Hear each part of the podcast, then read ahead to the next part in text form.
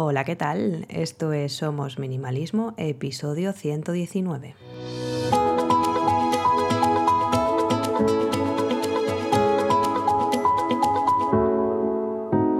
Bienvenidas una semana más. Yo soy Sarai, quien está detrás de este podcast en el que hablamos de minimalismo y todos los cambios que puede traer a nuestro día a día para tener una vida con sentido, con propósito y centrándonos en lo verdaderamente importante. Antes de empezar con el tema de hoy, he de decir que estoy un poquito extraña porque llevaba desde febrero sin grabar ningún episodio. El caso es que quería adelantar un montón de trabajo antes de verano para poder cogerme dos, tres meses de vacaciones y, y pues eso, hacía muchísimos meses que no me sentaba delante del micrófono, aunque eh, todas las semanas ha ido saliendo un episodio, pero yo no he grabado ninguno porque ya los tenía grabados, entonces estoy como un poco como si fuese la primera vez que me pongo delante del micrófono. Así que nada, simplemente quería contaros, contaros esta parte. Que estoy así como un poco nerviosa incluso de ponerme delante del micrófono otra vez.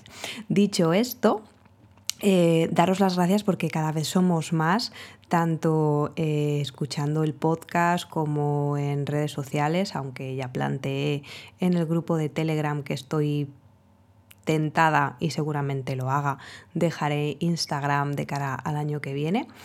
Y, y eso, daros las gracias porque cada vez somos más por aquí y estoy súper, súper contenta.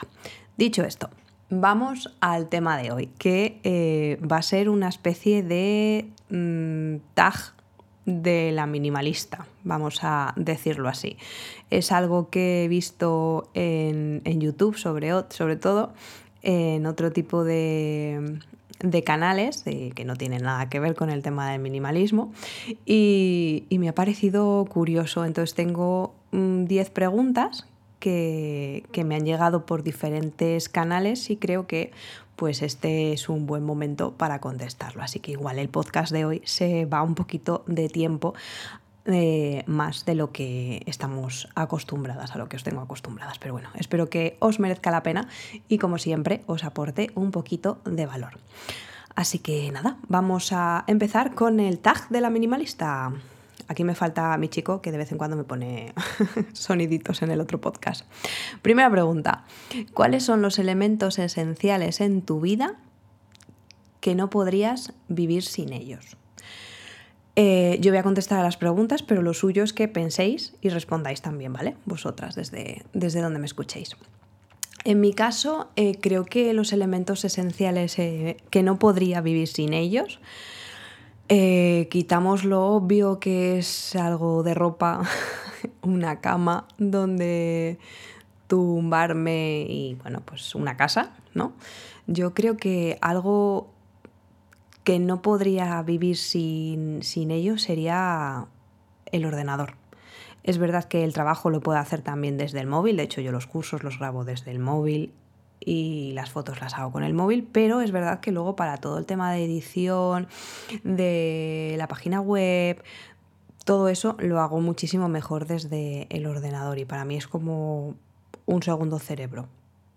Mm, sí, yo creo que ese sería mi, mi objeto más esencial. Y yo creo que nada más, porque como no cocino, pues ahí no, no entro porque cocina mi chico, entonces no necesito algo para sobrevivir. Le necesito a él, obviamente, para que me cocine.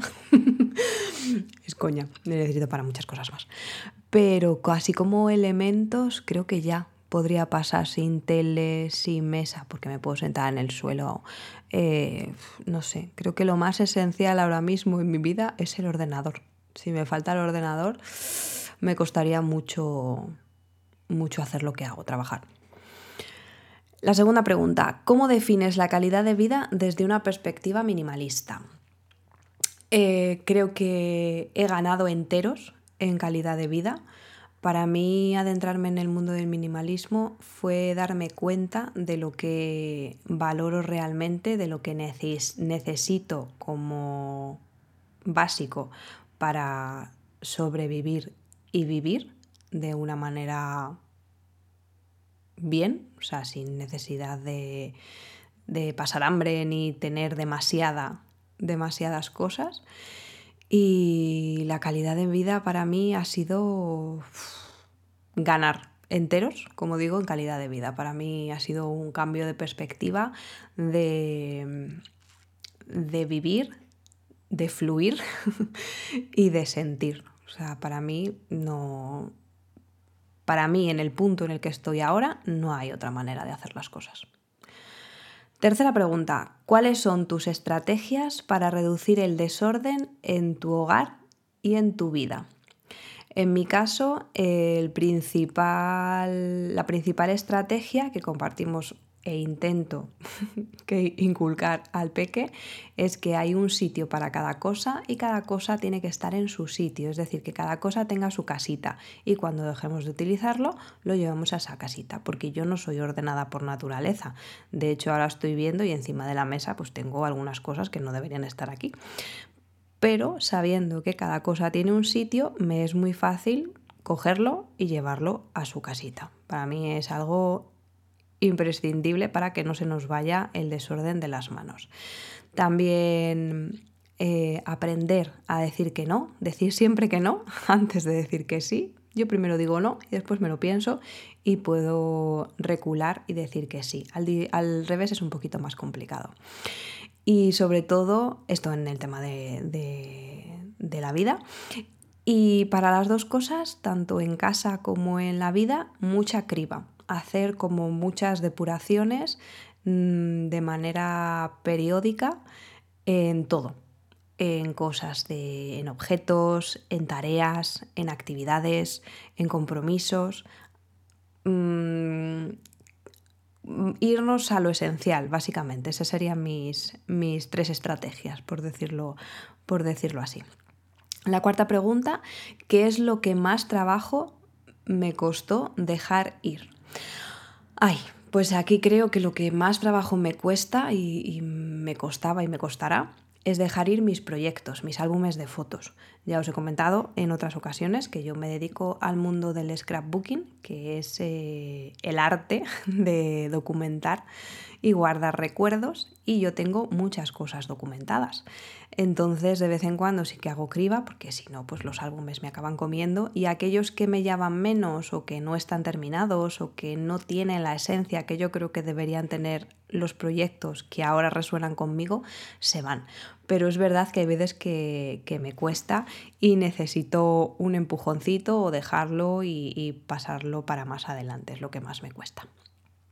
Quinta pregunta. ¿Cómo tomas decisiones para incorporar o eliminar elementos en tu vida diaria? Pues para eliminar no tengo mucho no tengo mucho problema, o sea, me gusta, ¿no? El hecho de ir quitando cosas. Eh, la máxima es que si no se ha usado en los últimos meses, no se va a usar, aunque se haya entrado en casa hace un mes. Si en un mes no se ha utilizado, y es mío principalmente, se va. Porque, por ejemplo, a mi chico el año pasado por Papá Noel eh, le llegó un kit de hacer una mantita de lana porque quería aprender a, tejer y eh, a día de hoy, que estamos en noviembre de 2023, dice que la manta pues que va a ser para estas navidades. No las tengo yo todas conmigo. Entonces, si hubiese sido mi caso, sé que ese kit si yo no lo hubiera usado hasta ahora, 11 meses después, ya se habría ido de casa. Pero como no es mío, pues obviamente ahí no entro. Pero yo sí tengo bastante facilidad para eso. Y para que entren elementos en mi vida diaria, pues me pienso mucho las cosas pero mucho. Por ejemplo, recientemente estaba en Barcelona en un viaje con amigas y me he comprado un, un Midori, un Traveler Notebook, eh, que llevaba pensando si comprarme o no casi cuatro años, porque cada vez que lo veía me tentaba mucho, pero luego digo, es que cuando estoy de vacaciones pues no, no, no saco tiempo para documentar, pero el caso es que sí que me gusta escribir, bueno, total, que ha sido algo que he ido posponiendo y la excusa del viaje era ir con ellas, entrar en una tienda en la que lo vendían, tocarlo, verlo, porque online sí que lo he visto, pero a mí me gusta mucho tocar las cosas, porque es cuando las toco, cuando realmente pienso, pues sí merece la pena o pues no merece la pena y lo voy a seguir posponiendo. Entonces yo, como digo, me pienso muchísimo las cosas. Sexta pregunta. ¿Qué beneficios has experimentado al simplificar tu armario o tus pertenencias? Bueno, en cuanto al armario, sin duda alguna, el hecho de que me he visto en dos minutos, porque es abrir el cajón, coger, tengo el cajón dividido como en tres partes, cojo una cosa de cada parte y ya tengo el, el conjunto de ese día ya hecho. Entonces es maravilloso. Y en cuanto a mis pertenencias, que también entraría aquí la ropa, pues he conseguido más claridad porque ya sé exactamente cuál es mi estilo, lo tengo muy definido y sé lo que me pega, lo que no, tanto en casa como en mi vida, como en mi ropa. Tengo más tiempo, por eso que os digo, porque me es mucho más sencillo vestirme o limpiar, por ejemplo, que yo ya os lo he comentado, tengo alergia a los ácaros del polvo, entonces yo tengo que limpiar bastante a menudo, entonces tarda un súper poco en limpiar toda la casa. Súper poco estoy hablando que igual en 20 minutos tengo todo limpio, porque no tengo casi nada. Entonces tardo súper poco en limpiar el suelo y el polvo. Y mucha más libertad, claro, porque mm, tengo mucho más tiempo para hacer más cosas, lo que me da mucha más libertad. Séptima pregunta. ¿Cómo aplicas el minimalismo en tu vida laboral o profesional? En este caso, eh, como no necesito excesivo dinero para comprar cosas, porque no me hacen falta, trabajo mucho menos. Es verdad que gano menos, pero, como decía al principio, he ganado en calidad de vida. Y al trabajar ese poquito menos, me centro muchísimo más en lo importante que tengo que hacer y quito todo lo demás. Es decir, me enfoco en lo que tengo que hacer y desestimo todas aquellas cosas que no me van a hacer avanzar en lo que estoy haciendo en ese momento y en mis objetivos a medio largo plazo. Octava pregunta. ¿Cuáles son tus consejos para, para quienes están interesadas en adoptar un estilo de vida minimalista? Lo primero, saber si realmente es algo que, que, quieres hacer, porque en el momento pues, te está abrumando la situación, todas las cosas que tienes, no sabes qué hacer con ellas, etcétera, etcétera. Me centraría primero en cositas eh, que no nos duela tanto deshacernos de ellas. En mi caso fue el tema de la ropa, pero porque yo seguí el método con Mari eh, para ordenar y luego ya empecé a hacer criba más a lo bestia. Pero si la ropa es algo que te llena muchísimo, que no puedes vivir sin ello, pues piensa que es aquello que no te duele tanto quitar. Por ejemplo, se me está ocurriendo el armario de eh, los productos de limpieza, por ejemplo. Empecemos por cositas que sean pequeñas para ir eh, ayudando al músculo de la eliminación a que se vaya fortaleciendo y que cada vez nos resulte mucho más eh, fácil hacerlo.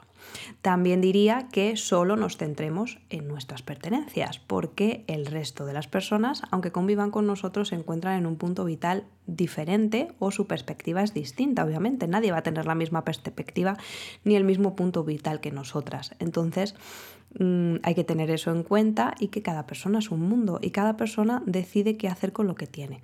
Es verdad que cuando tenemos peques, pues es más fácil intentar inculcarles ese estilo de vida si, si lo ven en nosotras. Entonces, como digo, no tocar las cosas de los demás. Y sobre todo paciencia, porque esto es un proceso que no se acaba nunca. O sea, siempre hay que ir haciendo cribas de vez en cuando. Ah, mm, lo que ayer no te valía, hoy sí que te sirve y al revés. O sea, es un proceso con el que hay que fluir y hay que ir evolucionando. Novena pregunta. ¿Cómo manejas las presiones sociales para adquirir más cosas y mantener un estilo de vida minimalista?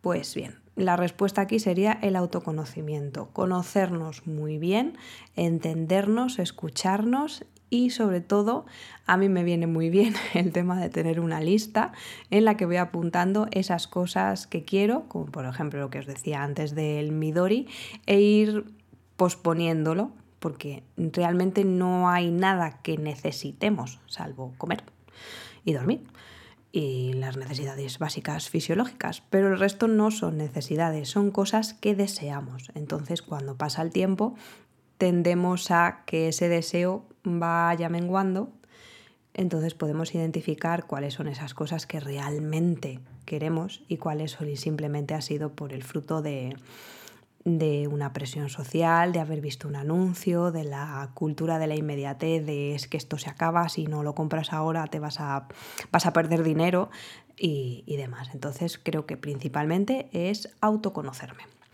Y la última pregunta, la pregunta número 10, ¿cuáles son los desafíos que has enfrentado al abrazar el minimalismo y cómo los has superado? Los has superado, perdón. Creo que no he tenido ningún desafío de decir, Buah, esto ha sido súper complicado, porque la verdad es que en casa hemos bailado todos al mismo son y ha sido sencillo por esa parte.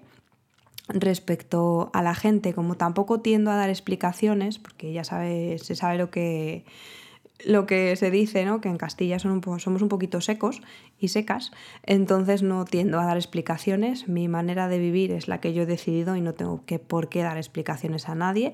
Al que le guste bien y al que no, también. Como digo, cada uno tenemos un, un punto de vista diferente, estamos en un momento vital distinto y yo soy feliz tal y como estoy. Entonces, para mí, desafío en ese sentido, mm, como diría coloquialmente, me la pela. Me da igual lo que piensen los demás. Mm, eh, he pasado por ciertas cosas en mi vida que ha llegado ya a un punto, la verdad que bastante pronto, en el que me da igual lo que piense el resto de la gente, lo que dice la sociedad que hay que hacer y creo que cada uno somos libres de hacer siempre y cuando no, no infringamos ninguna ley, ni hagamos daño a los demás, ni a nada, ni nadie. Pero bueno, que ya me entendéis, que, podemos hacer lo, que resuene con nosotras sin necesidad de dar explicaciones. Entonces, desafíos como tal, ninguno, porque tampoco hay algo que haya, me haya deshecho de ello y haya dicho, uff, vaya, esto no lo tenía que haber quitado. No, a día de hoy, y mira que han salido cosas de esta casa y siguen saliendo, no hay nada que, que haya echado de menos. Así que no creo que, que, haya ningún desafío. Igual ahora me está resultando eh, un poquito más complicado inculcarle al peque el hecho de que se deshaga de cosas, pero bueno, es algo que estamos regando cada día y cada vez cuesta menos que se vaya quitando esas cosas que no valen, no sirven, no le gustan ya. Así que es un trabajo que, que vamos haciendo poquito a poco. Y esas serían las 10 preguntas, sí, del tag de la minimalista. Así que aquí terminamos el episodio de hoy. Gracias por quedaros hasta el final. Me ayuda mucho si compartís en redes sociales y dejáis vuestra reseña de 5 estrellas. Así llegaremos a más gente y seguiremos creando esta bonita comunidad. Me podéis encontrar en Instagram, de momento, como somos.minimalismo. Nos escuchamos en el próximo. Hasta luego.